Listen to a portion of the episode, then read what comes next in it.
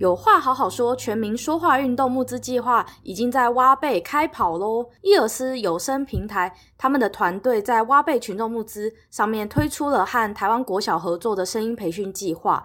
透过声音创作自媒体平台，让更多的小学生有机会透过麦克风表达自己，训练说话的能力。募资时间为期一个月，从二零二二年的十二月五号到明年的一月五号期间，欢迎大家上挖贝募资网投下你神圣的钞票哦。过去伊尔斯平台都是自愿帮助学校还有小孩，没有收取任何的费用。目前他们已经在两所小学深入执行了两年的专案。现在他们希望将全民说话运动计划扩展到不同的学校，透过更多的资源，创造更多的机会，让更多的小朋友有机会受到帮助。在制式化的教育体系当中，纳入新生代的声音口语表达，培养新生代口语传播的软实力。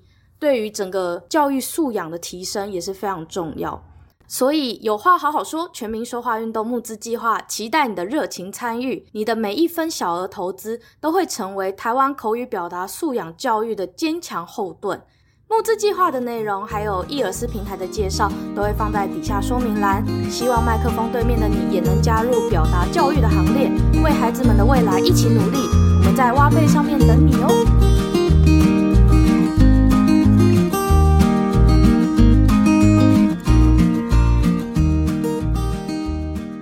大家好，这里是小众开书。去年初啊，为了支持赤足游戏，所以呢忍不住下单买了返校。结果我这个返校呢，一放放了快要一年，直到最近最近的某一次连假，我终于，我终于，终于玩了它。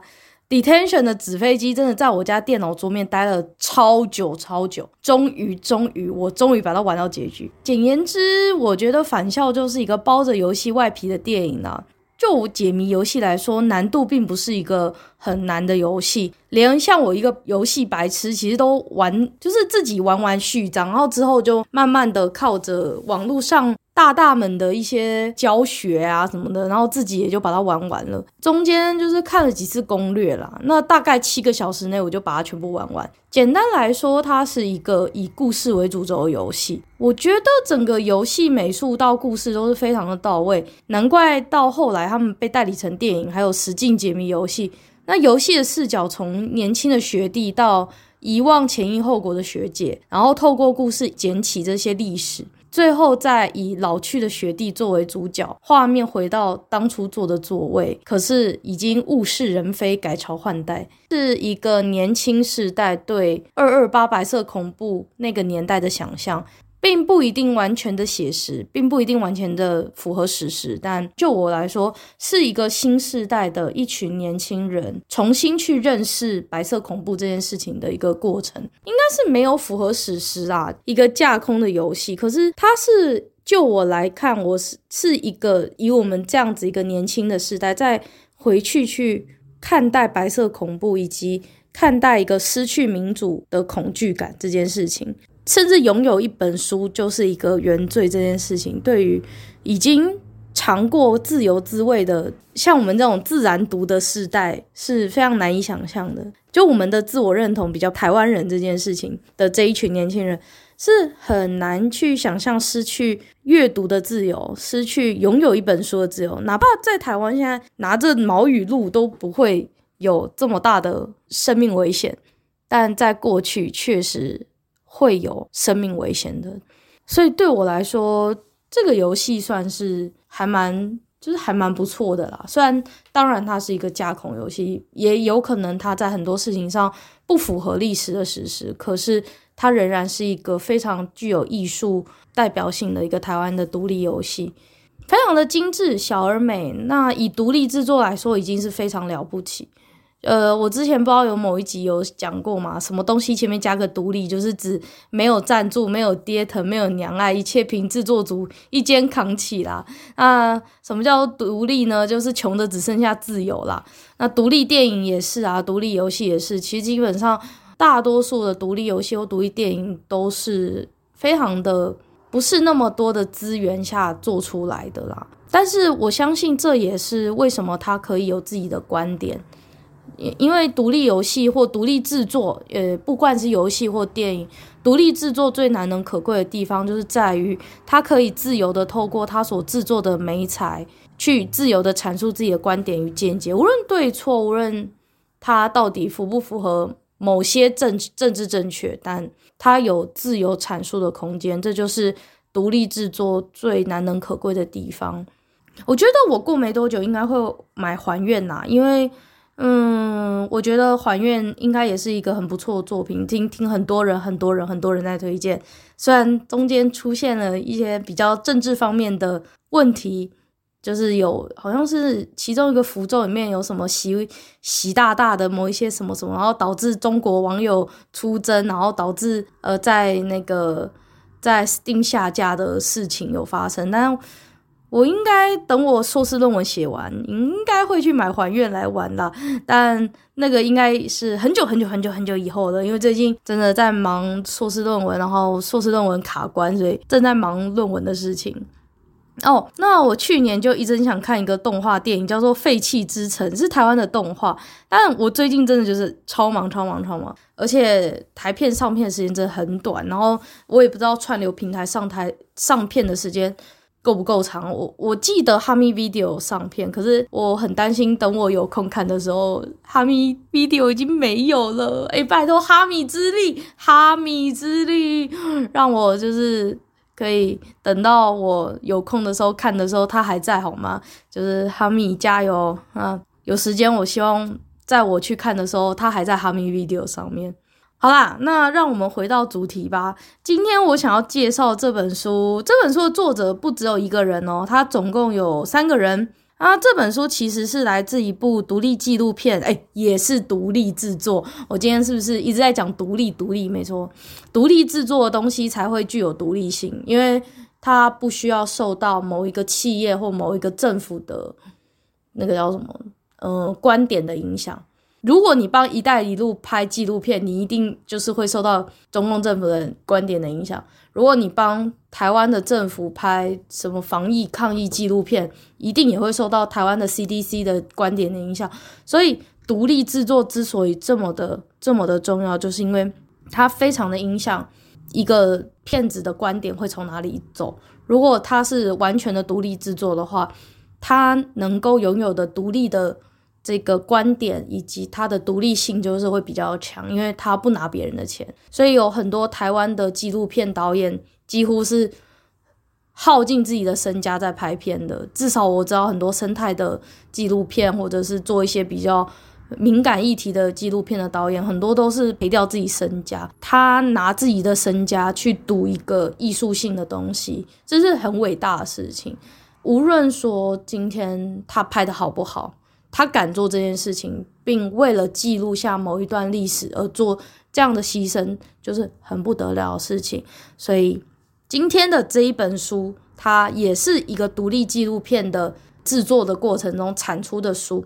那这本书叫做《富流感》，然后纪录片也是同名纪录片，是《富流感》。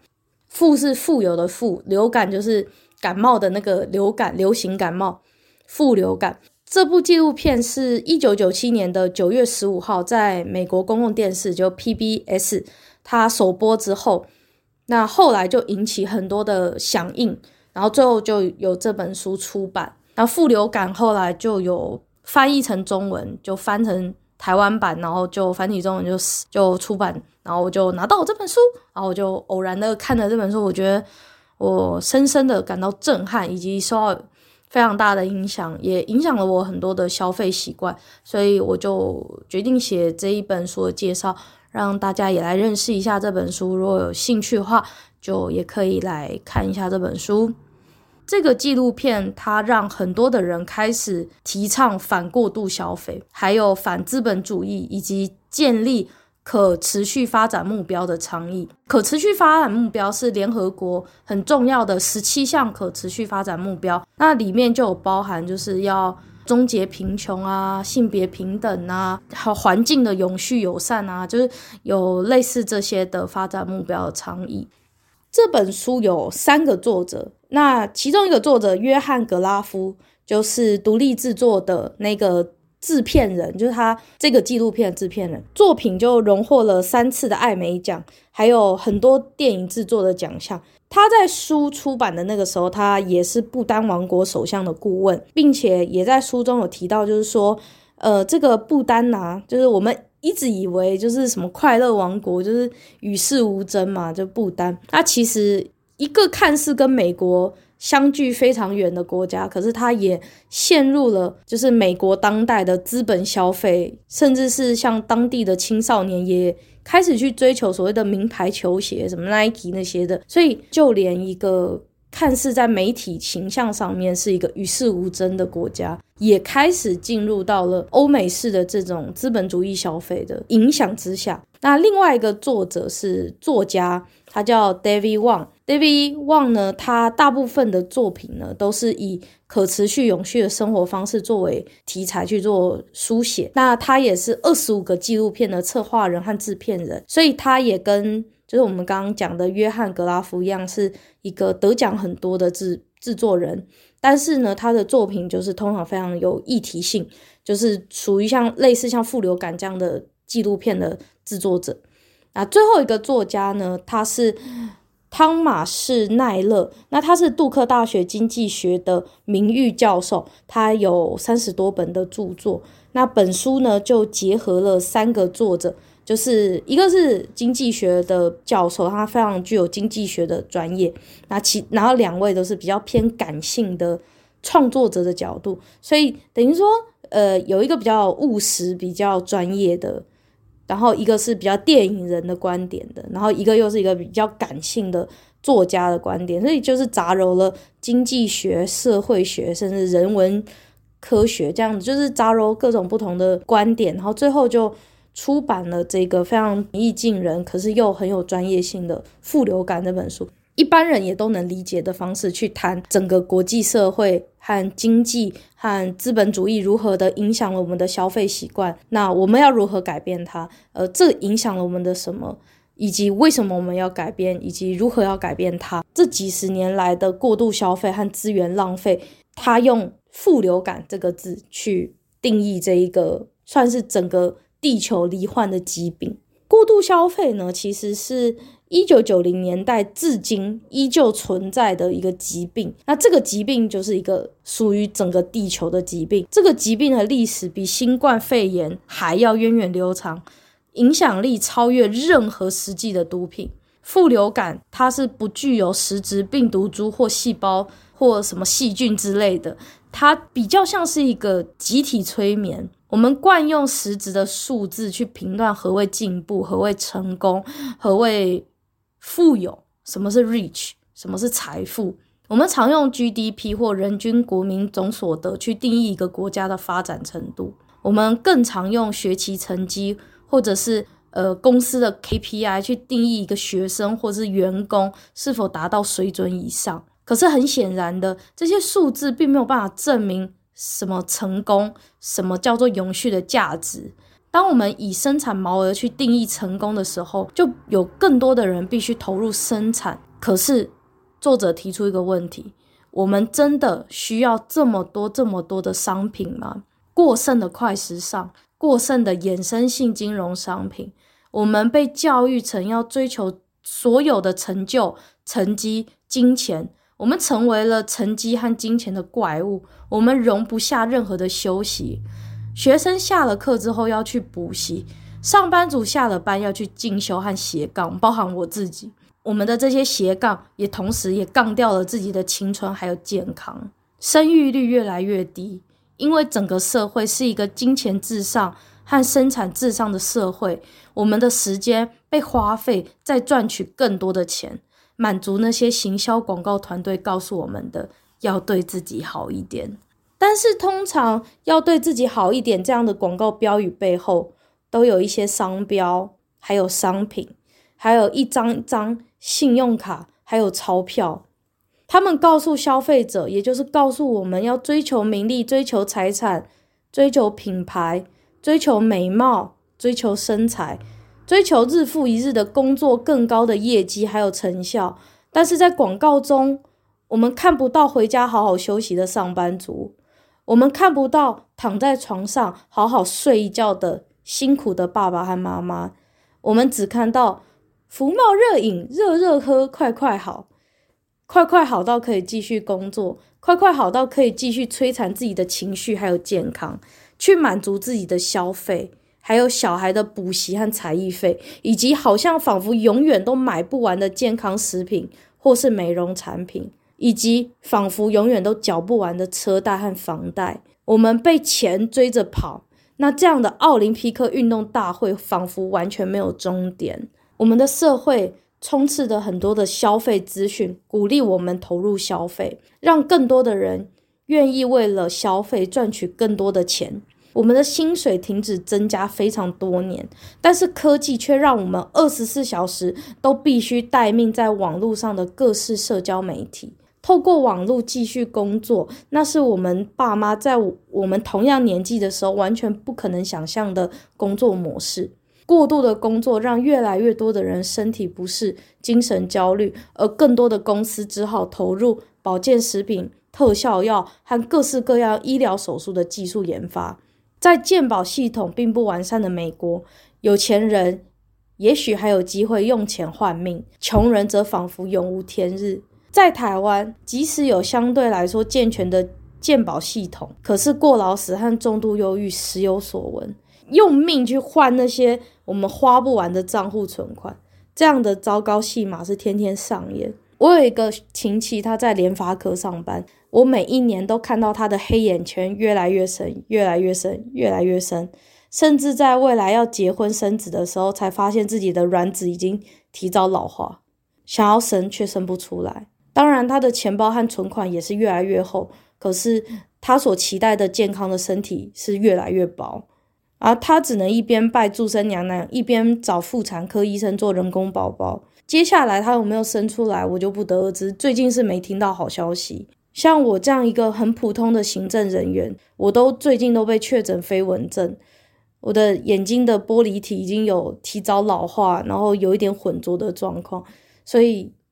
即使我已经是一个上下班时间正常的人，我都已经呈现这样的状况，更何况是广告上面那么多的广告都告诉我们要热热喝，快快好，呃，威士忌喝下去，什么 Hockey 的这样，这个社会的整体价值不允许我们好好休息。在这本书当中，有一个量表可以测试你现在是否有副流感的症状，就是有没有。为钱所困，或者是疯狂工作，然后追求金钱这样的状况。那接下来的时间，如果你的手边正好有事情在处理，那你就顺着听过去。但是如果说你刚好有一段空闲的时间，请你花时间计算一下，我接下来所念到的项目中有哪一些确实符合或很接近你现在的生活方式或生活形态。如果有提到的，请你勾选是，或随手将是的数量记录下来啊。就是你就在心里面计算一下，用政治记号，或者是用你习惯的方式计算一下，你有多少个是，多少个 yes。那我会在节目中告诉你，你在副流感感染量表中是属于健康，还是有问题，还是问题已经有点太严重了。好。那我现在来念一下副流感自我诊断检测表。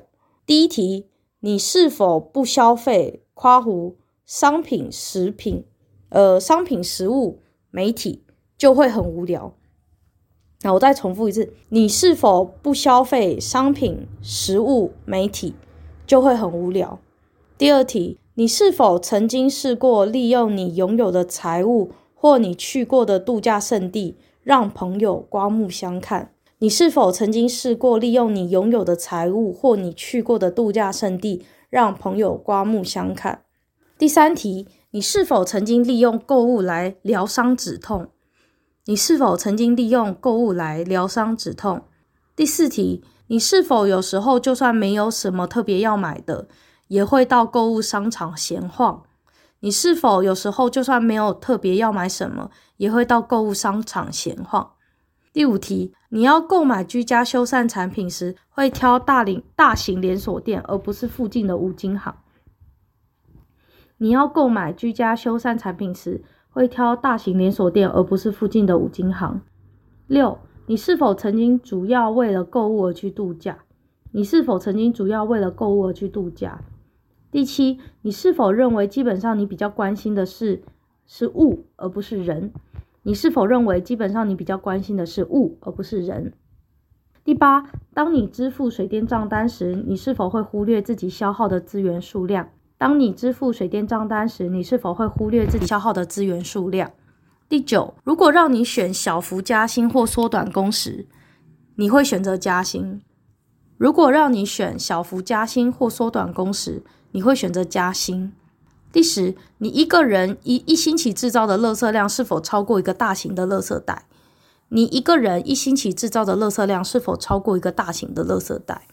十一，你有没有对家人谎称你购买物品的价格？你有没有对家人谎称你购买物品的价格？十二，你有没有经常和家人争吵钱的问题？你有没有经常和家人争吵钱的问题？十三，你每周花在义务帮助他人的时间是否低于五小时？你每周花在义务帮助他人的时间是否低于五小时？十四，你有没有经常拿自家的草坪及或是房子和附近的邻居相比？你有没有经常拿自家的草坪及或是房子和附近的邻居相比？我觉得草坪这个可能会跟会因为是美国，因为这《副流感》这本书是美国人、欧美人写的嘛，那。草坪比较有可能在美国，那那如果是在台湾或者是亚洲国家的话，可能就是房子或者是你家的装潢这这一题啦。我觉得可能改成房子或装潢会比较比较接近我们的状况。十五，你家中每个人平均分得的个人空间是否多于五百平方公尺，约十四平？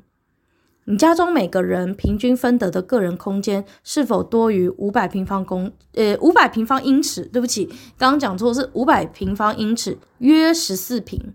哦，十四平就是呃台湾的坪数啊，台湾比较习惯用坪哦，大家用十四平来算。好，十六，你是否经常去赌博或买乐透？你是否经常赌博或常买乐透？十七，你是否一天至少查一次自己的投资损益？你是否一天至少查一次自己的投资损益？投资股票或基金，或者是嗯，那个叫做什么？有一些期货吧，期货或者是什么的，就是你有没有经常一天查看一次自己的投资状况？但是我觉得，如果你是从事相关行业，应该很难避开啦。那你就写是就可以了。好，十八，你有没有刷爆任何一张信用卡？你有没有刷爆任何一张信用卡？十九。你担心负债会害你出现如头痛或消化不良的症状吗？你担心负债会害你出现如头痛或消化不良的症状吗？二十，你每周花在购物的时间是否高于和家人共处的时间？你每周花在购物的时间是否高于和家人共处的时间？第二十一，你会经常想换工作吗？你会经常想换工作吗？二十二，你是否曾为了美容而动整形手术？你是否曾为了美容而动整形手术？我其实不太确定这一题微整形算不算呢？那看你看你觉得是或不是，就呃自行决定好了。不过我觉得，如果微整形达到一年十万以上或五到十万以上的话，建议你这一题可以勾四。好，二十三，你的话题经常转向你想买什么？你的话题经常转向你想买什么？二十四，你是否偶尔会对自己花那么多钱买素食？素食是麦当劳那个素食，就是肯德基、麦当劳那个素食。花那么多钱买素食而感到羞愧？你是否偶尔会对自己花那么多钱买素食而感到羞愧？二十五，你是否偶尔会为了求快而在车阵里左钻右钻？你是否偶尔会为了求快而在车阵里左钻右钻？二十六，路况是否会让你大发脾气？路况是否会让你大发脾气？诶，这两题都跟交通有关，就是你自己开车或骑车有关。哈，二十七，你觉得自己总是匆匆忙忙？你觉得自己总是匆匆忙忙？二十八，你经常把可回收的物品丢掉，而不是花时间整理回收。你经常把可回收的物品丢掉，而不是花时间整理回收。二十九，你一天花在户外的时间不到一个小时。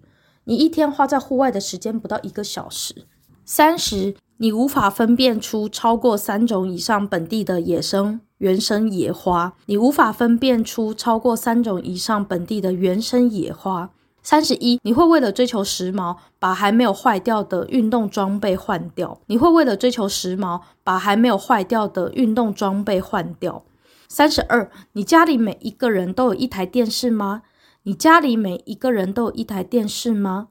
三十三，你是否比较看重产品的价格而非品质？你是否比较看重产品的价格而非品质？三十四。你的信用卡曾经因为刷卡超过限额而遭到店员拒收吗？你的信用卡曾经因为刷卡超过限额而遭到店员拒收吗？三十五，你一星期收到的邮购行录超过五份，你一个星期收到的邮购行录超过五份。可是我觉得三十五这个可能比较不会出现在现代人呢。感觉现代人会比较容易收到 email 的推播通知吧，就是一些购物通知之类的。但但就是看你自己要不要勾视啦。就是如果换替换成 email 的话，你会勾视吗？我我会建议你，如果 email 你也会收到很多的 email 的消费行录，超过五到六个以上的话，也许你可以考虑看看要不要购。好，三十六，你是从来不自备购物袋的消费者吗？你是从来不自备购物袋的消费者吗？三十七，你知道你的汽车一公升的汽油可以开几公里吗？你知道你的汽车一公升的汽油可以开几公里吗？三十八，你选择购买最新款的汽车部分的理由是这可以提升你自己的自我形象吗？你选择购买最新款的汽车，部分理由是这可以提升你的自我形象吗？三十九，你拥有五张以上的有效信用卡。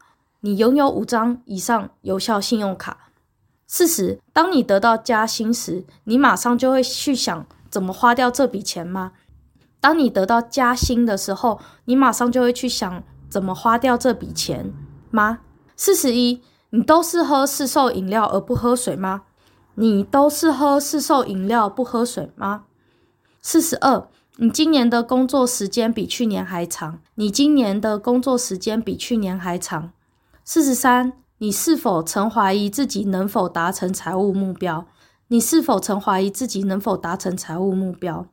四十四，下班后你是否觉得自己没力了？下班后你是否觉得自己没力了？四十五。你常常仅支付信用卡账单的最低应缴金额吗？你常常仅支付信用卡账单的最低应缴金额吗？四十六，你在购物时是否经常觉得感到焦虑之后会出现一股兴奋？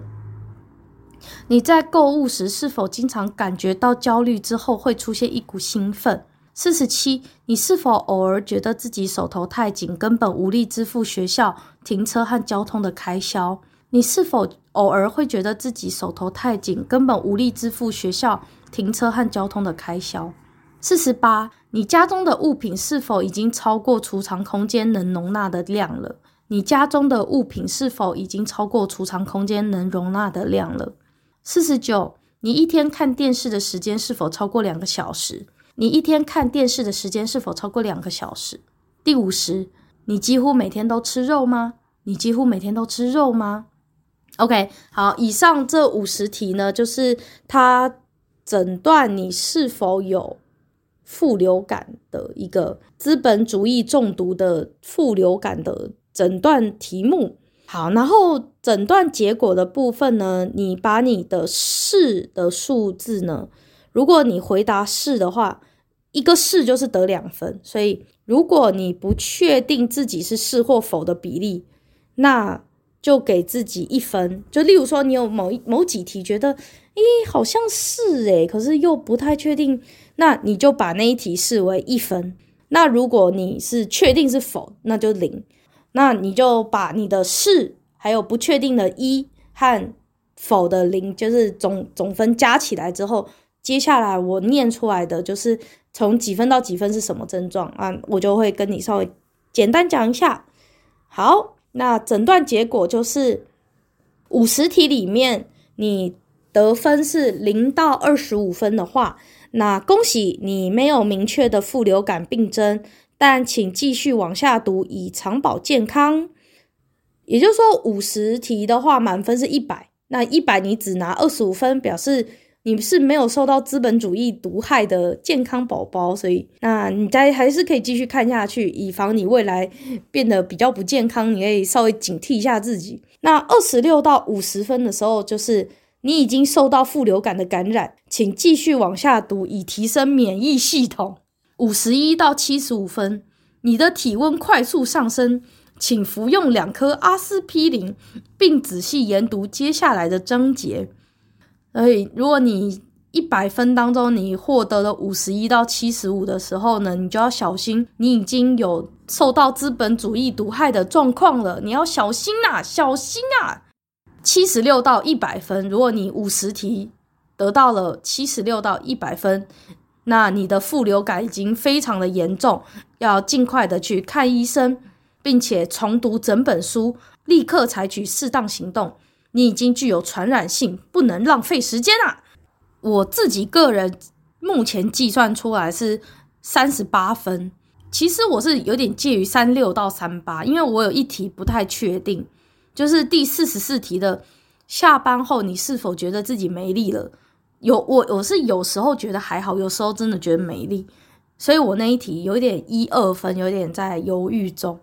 那其他十八题是真的很笃定，是真的是。所以我已经是有感染副流感病毒的征兆了，我要好好开始，就是改善我的消费概念和生活平衡啊。所以，所以就是其实像我就是读这本书的时候，我是非常的意识到自己其实已经受到副流感的影响了。那不知道麦克风对面的大家做完量表之后是属于哪一个量级？但是请相信，任何人都有机会改变，这并不是一个真正的器官疾病嘛，所以。永远都是可逆的。我认为副流感已经算是精神上的健康问题了，因为其实过度消费和资本主义的这种这个毒害，吼，就是常常会导致债务问题，还有所谓的囤积症啊，就是空间囤积。那像我家就有点，就是书本的囤积就非常的乱，然后有很多东西都会弄在家里面，搞得家里面乱乱的，所以我觉得。也多多少少影响了我自己心情了。我都已经算是没有那么严重，我都已经觉得啊，房间有点乱，都会影响心情。那更何况有很多的人家里是过度囤积的状况，甚至有极端购物狂到严重囤积症这种症状的话，那我相信他对整个情绪的影响是非常的大。那甚至这个已经正式的被列入强迫症的其中一个征兆。那很多的心理智商还有精神病理的专家，呃，当然是比较清楚，但是，但是就我所知，就是囤积症，无论是呃实际的物品囤积，或者是所谓的宠物动物囤积，其实这个应该不用心理专家来讲啦，这个基本上正常人都知道会严重的影响到生活。但是我认为，只要愿意改变的话，发现自己的问题就可以开始做一些改变，而且改变永远都不嫌晚。呃，当人重感冒的时候啊，医生就会说，呃，回家上床休息，吃两颗阿司匹林，一觉睡到天亮嘛。但是如果说你得到了一个非常严重、一种到影响自己身体健康的状况，那同样也是一样啦，就是上床要睡觉休息，无条件的停下手边的所有事情。无论是深夜的工作、追剧、报复性的暴饮暴食，或是报复性清空购物车行为，都要把这一切都停下。就是对，没错，就是现在就要停，开始慢慢的观察、评估一下自己的身心灵的状况。得到副流感，就是说可能开始觉得自己的财务状况，或者是呃家里的囤积状况，开始有点超出一般的脏乱，就是。如果只是平常的房间稍微有点乱乱的，可能还勉强算是坏习惯。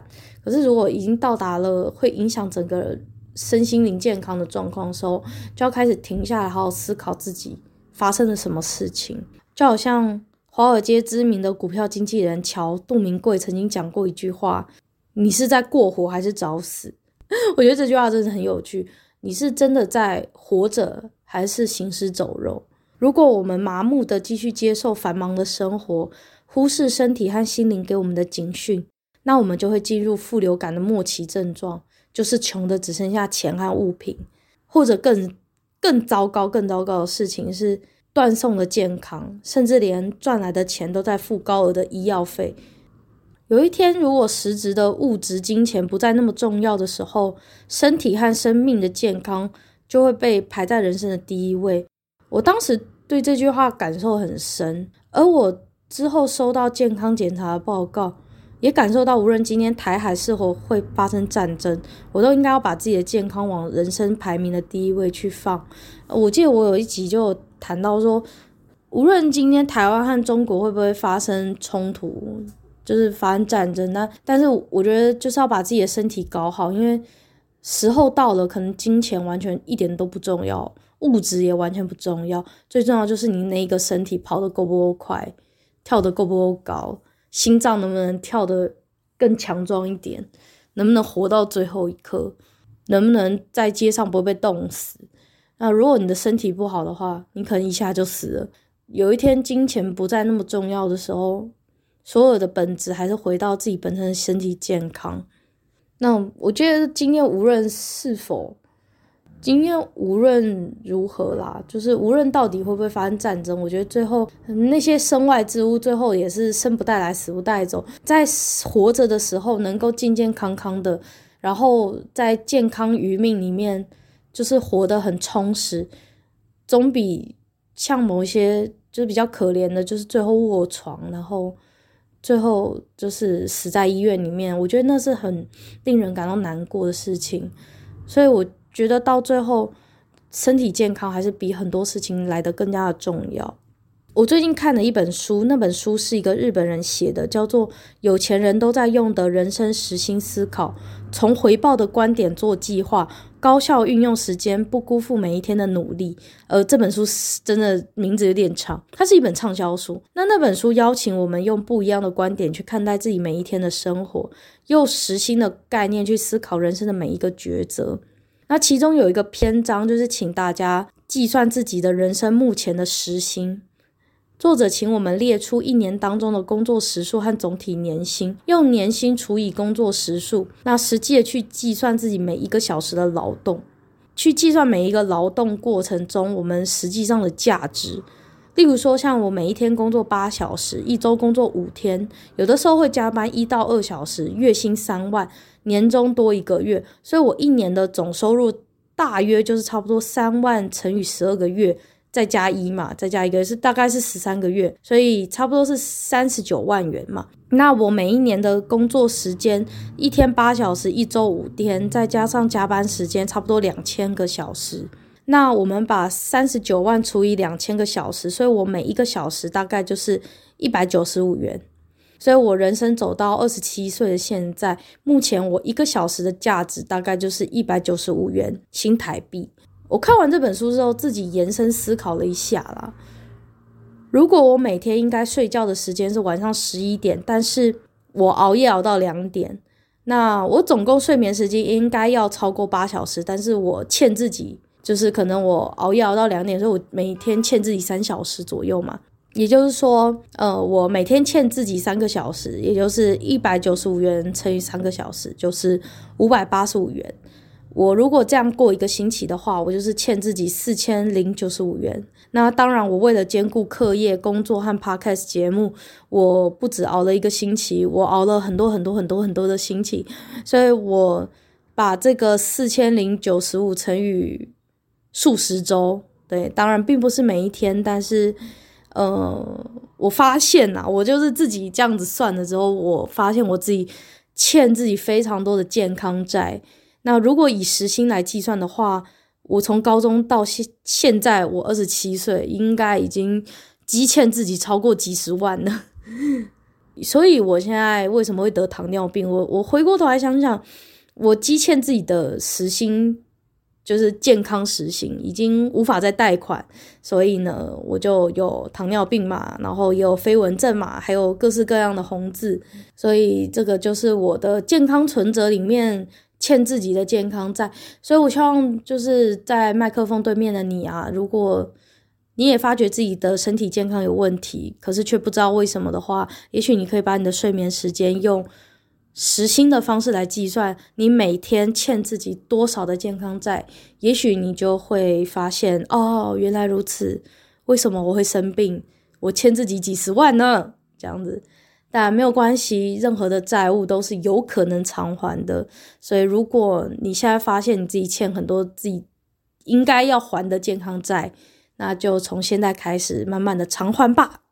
我记得我在那本书。上看了一句话，就是，请试问自己，如果今天是人生的最后一天，你还会去执行你今天的待办事项吗？这句话是很多心灵鸡汤会出现的话啦。那更多的时候，我们会忽视自己内心真正想做的，发自灵魂深处渴望的那些事情。有的人是梦想，有的人是陪伴家人，有的人是想要拥有一个健康而且浓鲜合度的身体。但是在负流感的世代，我们仿佛无法避免的去忽视我们的心灵和健康的需求，去追求日复一日的工作成效，去赚取足以支付一笔一笔消费的薪资。可是，我们是否应该停下来？我们为了工作积欠了多少对自己的债务、心灵的债务，还有健康的债务？如果我们把自己当做一间公司来看待，我们就像负债接单的那些。糟糕的黑心企业，积欠员工薪水，做假账，然后还给股东粉饰太平，然后终于有一天，看起来健康的企业就被外面的会计事务所，呃，那个外面的会计事务所你就代称为健康健检中心之类的好了，健康中心怎么健检中心啊？他就有一天来检查你的身体，然后就发现说，哇，你公司要倒闭了。哦，像我就是糖尿病嘛，呃，有人可能是洗肾，也有可能有人是癌症。那就像我去诊所检查，就发现我居然糖尿病年轻化，我真的原本蛮难过的。可是我后来也有想想，也有比我还要年轻的人是得到像癌症或心脏病这种真的几乎不可以逆转的疾病，那真的就是人生企业面临倒闭耶。我我糖尿病大概就是事业体出状况啦，就是啊做假账啊啊，那你现在要重新把账整顿整顿，还没倒还没倒，还有机会搬回来。可是真的有些人，他们的人生企业就倒了。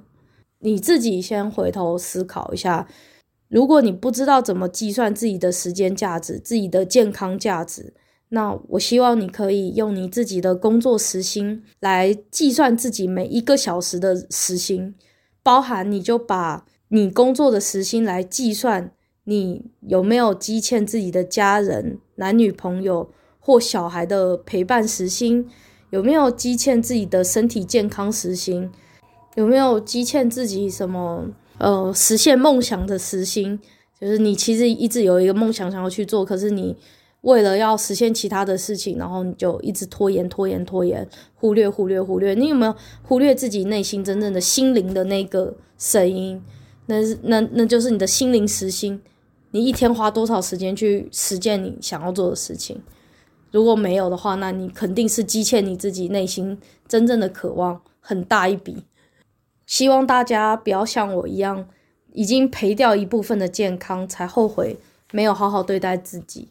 真的就是，我希望大家不要像我这样，我我希望大家都能够是健健康康的，然后在还没有出状况的时候就已经发现自己的问题，然后去做改善，这是最好的。工作狂并不是没有选择，而是我们告诉自己没有选择。我们现在没有去清偿我们的人际和健康的债务，或者是心灵的债务，那我们在未来。失去工作并且失业的同时，就会发现我们甚至没朋友、没婚姻、没感情，甚至没有亲情，而且非常的忧郁，甚至最后可能连健康都输的话，还没有钱，全盘皆输了。就算在疯狂工作的时候存了很多的钱，也只剩下钱而已。有各种的不安和寂寞会席席卷而来，而且永远都会有更新鲜的肝可以取代自己，更便宜、更廉价。曾经如如此努力工作的自己，仿佛一点价值都没有了。我觉得《负流感》这本书，它教我最重要的一点就是，我们要学会放弃购物的欲望。我们多少就能够离负流感这件事情更远一点点。负流感让我们对富有产生极大的渴望，但是最后我们都发现，拥有一屋子的东西，让自己的房间塞到无路可走，并没有让自己感觉比较幸福。在《负流感》这本书中提到囤积症以及资源造成的环境浩劫，但是他也告诉我们，我们永远都有能力远离这样的病。像我的房间啊，总是乱七八糟的，即使到现在也还是乱七八糟的。整理过后没一阵子又会变乱。其实我也是过度消费，买了很多书还有东西。我家里也有超过九十本以上的书，而我也开始反省我自己的消费习惯，而且也有一点生气，我为什么会在寸土寸金的台北花这么多的钱在囤积看不完的实体书？所以我从大概两年前吧，大概二零二零年左右吧，我就开始就是为了存钱买 ETF，所以减少买很多的实体书。一开始我会就是用学校的图书馆啊，或者是线上的二手书的一些 APP。那后来就是用一些免费的资源，像我之前说的 UDN 读书馆那些的。所以我后来就不太会去买书。除非我觉得那一个出版社的书是可能是独立的出版啊，或者是说是台湾的漫画，我是为了支持而买啦，不是为了说为买而买。就是如果是可以图书馆借得到的资源，我就会用图书馆资源啊。如果说就是是为了支持而买的话，那是比较我我支持台湾出版的关系而买的话，就比较不一样的原因。因为这样的特殊原因才买，那其他的部分的话，我都尽量用租借的方式。我就只是从二零二零年开始做到现在，光就是到二零二一年下半年到二零二二年一月，就是我印象中啊，就是到大概今年一月初之间，我已经有二十本书，完全都是用电子书的方式看。然后，当然，我之后有越来越多书，包含《负流感》。我现在介绍《负流感》这本书都是用借来的，足足就是大概二十来本呐、啊，不止二十，呃，不止，不止二十本，应该二十来本，应该二十来本。那就是算二手书的价格一百五十块好了，二十本书就这样算，我已经就是现省三千元了耶。因为虽然说你说三千好像不多不多，可是三千元。已经可以够我吃整整两个礼拜的中餐了耶！而且我是属于食量比较大、吃比较好的哦。就是如果说是像我有一些同学就非常节省，而且又很瘦，就吃不多的那种同学，可能三千块已经是他整个月的伙食了。我自己看的这本就是《负流感》这本书，就我所知道，好像据我所知，好像现在似乎已经绝版了。但是市立图书馆还有很多台湾的市立图书馆是有馆藏的，所以。我觉得刚好这本书，它也刚好也没有，好像现在也买不到，所以大家如果真的喜欢这本书，可以用借的。借书有一个好处，就是因为你借了，你就会有时间的压力，那你看书的速度就会比较快，你会尽量让自己赶在呃租借的期限内看完。所以我觉得租书也帮助我提升看书的效率，这件事情也是影响我蛮大的。然后又加上又省钱，所以。真的还不错，我真的很推荐大家，就是看《负流感》这本书之后，改变自己一些生活习惯。就例如说，你平常什么东西你平常会用买的，但你后来发现其实你这个东西可以用借的的时候，你可以改用借的。或者是例如说，你平常某一个东西你的购买频率很高，但是你之后你可以开始让这个购买频率降低一点。例如说，我觉得。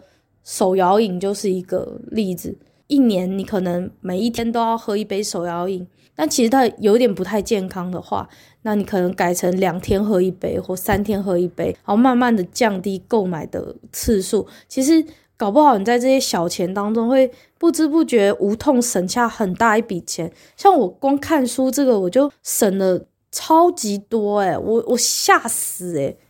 就算我图书馆逾期，逾期花钱一，我最近刚好图书馆不小心逾期，逾期两个礼拜，两个多礼拜吧，而且还不止一本书逾期，但是我也才花八十几块，就付那个逾期费。那比起我花三千多块买新书，我觉得已经省蛮多了。我其实觉得图书馆算是一个很原始的共享经济啦。对，现在不是很习惯讲什么共享、共享机车、共享脚踏车、呃，共享汽车什么什么的吗？啊，像租房子或图书馆这种，就是蛮原始的共享经济啊，就是一种共享式的经济嘛。那共共同的特征就是不会贪求永远的拥有物品嘛。就像现在很多的公司行号和政府机构就不会去买断一一个影印机嘛，他们会向影印机的公司去购买长期的订阅服务，就去签订服务契约。所以我觉得未来共享经济应该会是越来越越来越活络啦。我最近有听到一种说法，就是未来电动车可能会变成是共享的。一种形式就有点像在路上跑的公车，然后不会说像现在很多人家里要买一台车，而是说大家可能去搭电子车这样子，电动车、无人驾驶车这样。我有听到这样子的说法，虽然我不知道什么时候会实现，但是我觉得未来汽车变成共享，然后而且很便宜这件事情，应该是在不久的将来就会实现了。我觉得我看完《负流感》。得到的最大的结论就是：能借就不买，买了就不要堆；能借就不要买，买了就不要堆。就是你要买你就买，你觉得有价值的、品质好的，然后可以用很久的。如果就是觉得说这个购买是没有意义的话，你就尽量不要去买，不要就是肯定尽量用借的或租的，或者是看看有没有什么可以再生的方式，就。不要说一下子就陷入哦，因为某某网红有，所以我也要去买哦。某某什么人有，所以我也要去买一种炫耀性商品，或者是为买而买。有一个中国的那个快时尚 Shein 的那个品牌，我就觉得很不健康。快时尚就是一个整个是一个资源浪费，然后。对整个生态是一个很大的浩劫。我我真的觉得，如果有一些衣服啊，就是它不是一个日常性每天都会穿的衣服的话，你就不要去买，你就用租的，去礼服店租或者是什么的，像和服或者是礼服那种，你就可能拍照的那一天去租就可以了。我还是偶尔会买一些台湾出版社的书啊。因为我最近很喜欢《东离剑游记》，所以我买了《东离剑游记》的设定集，那是为了要支持霹雳，支持这间公司继续做好的布袋戏，所以我才买了它的设定集。除此之外，你没有什么精神上的支持的这种意义性的东西，做快时尚或者是做炫耀性商品的购买，我真的是觉得大可不必啦。未来买东西的时候就多想个十秒钟。我以前有的时候会不小心冲动购物，会一下买超多笔，或者是一下买超多衣服，或一下买超多书。可是我真的觉得啦，我近几年，尤其是二零二二年以后，真的有比较好诶。到现在，我开始感受到就是生不带来，死不带去这件事，然后不能再用狂吃美食。这个方式来面对自己的情绪的时候，我更加直面的去面对自己内心的不快乐。我反而对自己更诚实，因为我不再能够用购买很多的食物去塞自己的胃来面对处理自己的情绪。我不再能够用疯狂购物去处理自己的问题的时候，我反而更能够直面的面对自己问题的核心在哪里。然后我就感觉到我过度劳累，我又做 podcast，又写论文，又工作，然后又兼差，又就是反正好多好多事，搞到自己很疲惫。当你不能够用这些报复性消费、报复性饮食、报复性的之类的这样的行为去虐待自己的时候，你反而能够诚实的面对自己内心真正在想什么。也许不完全正确，也许还在找寻中，也许你心中所想的那些念头并不完全是正确的，但是会比你用过度的消费和饮食麻痹自己的方式更接近自己的核心。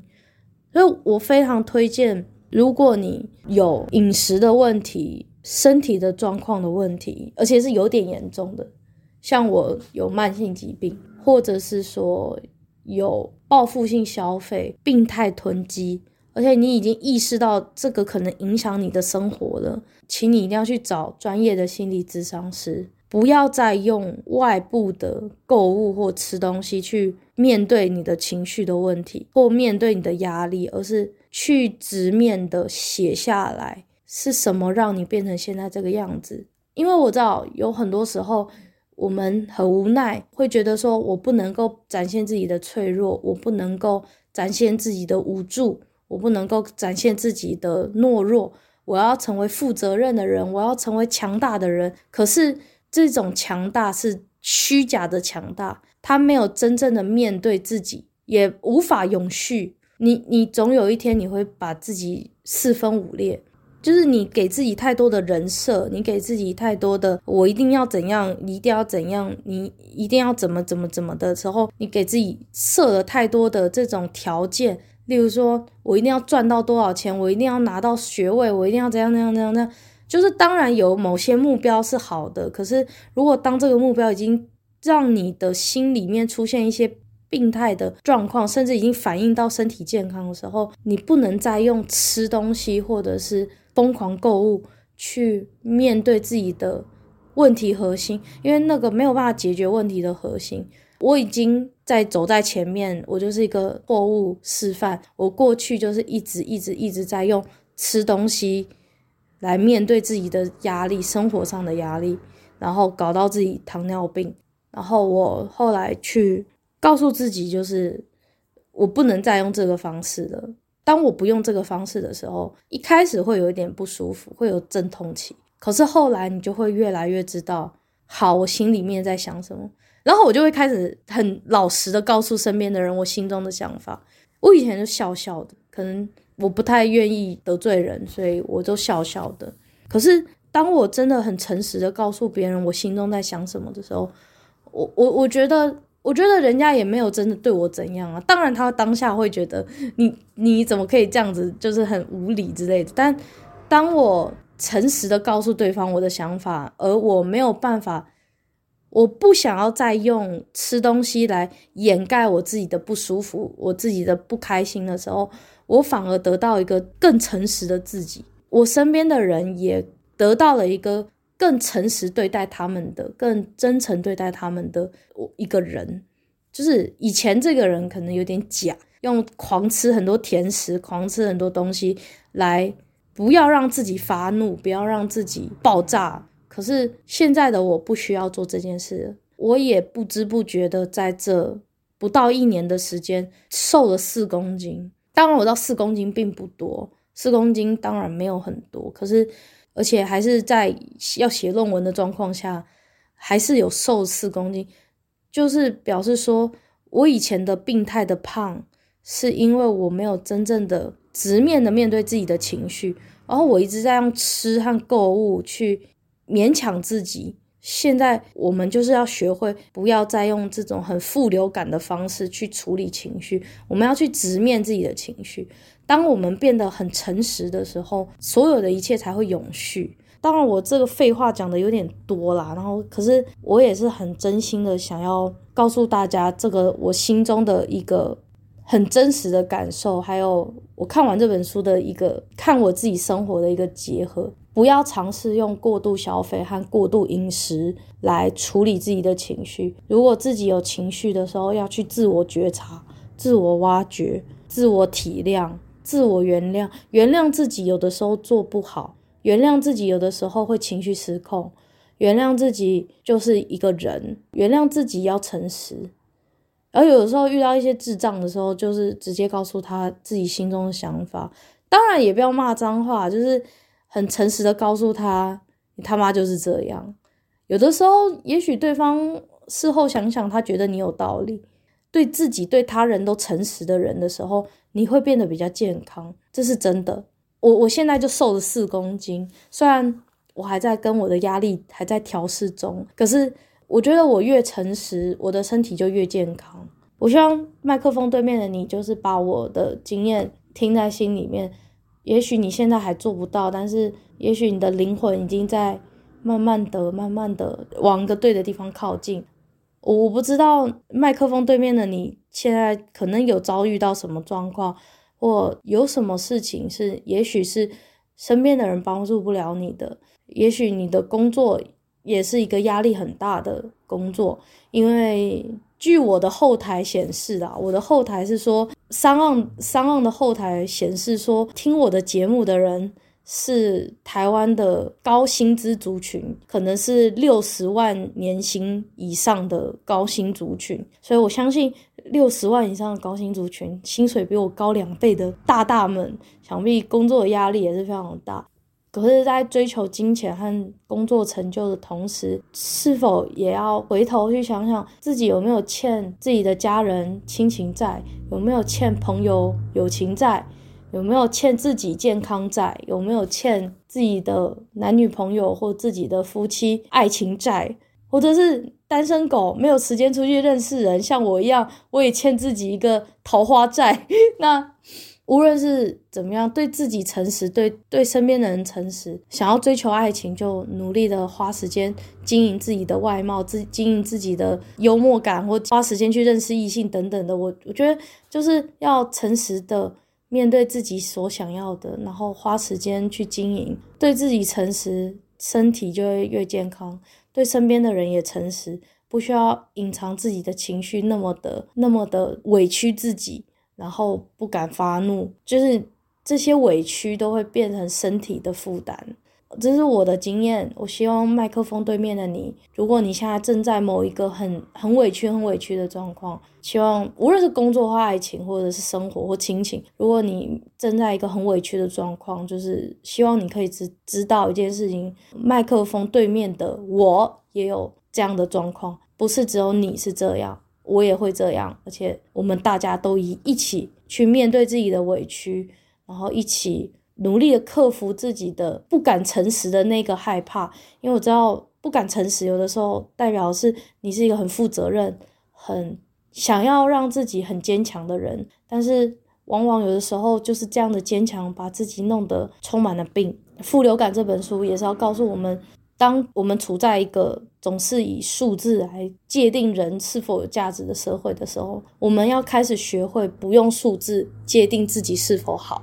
我们要开始用自己是否快乐来界定自己是否成功，这有一点小鸡汤啦，然后希望不要让你觉得很无聊啦。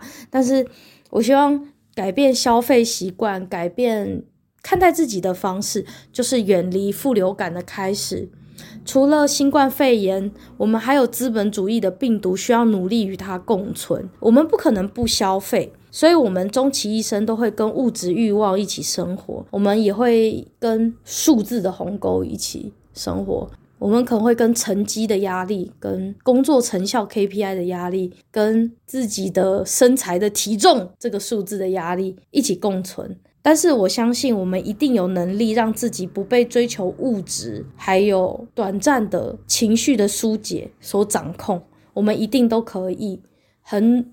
成功的挑战自己的那一个恐惧，展开一个很对自己很诚实的一个生活。我自己已经开始了啦，虽然我还没有办法完全的很成功的去面对自己，还没有办法很成功的去处理好自己生活的每一个细节，然后我的房间还是很乱，但是我有在往好的地方迈进，所以我希望麦克风对面的你也跟我一起，也是。往好的地方迈进，那让我们一起开心的生活吧。我不知道说什么诶，就是希望，希望你也很开心，然后，然后你身边的人也很开心。呃，相信我，就是要对自己诚实，要对自己诚实。嗯，当自己有任何一点点委屈不对劲的时候，要相信自己的想法。不是那么舒服的时候，要开始觉察为什么，觉察它。而不是用吃东西或强迫购物、报复性购物去面对它，觉察它，理解它，体谅它，原谅它。嗯，那让我们一起开心的生活吧。呃，我不知道能不能开心，但至少我觉得也期待是除了开心之外，可以诚实吧。对啊，诚实的面对自己，然后。希望可以一起面对自己真实的想法，然后我们可以一起远离负流感。好，这里是小众开书，我们下次见，拜喽。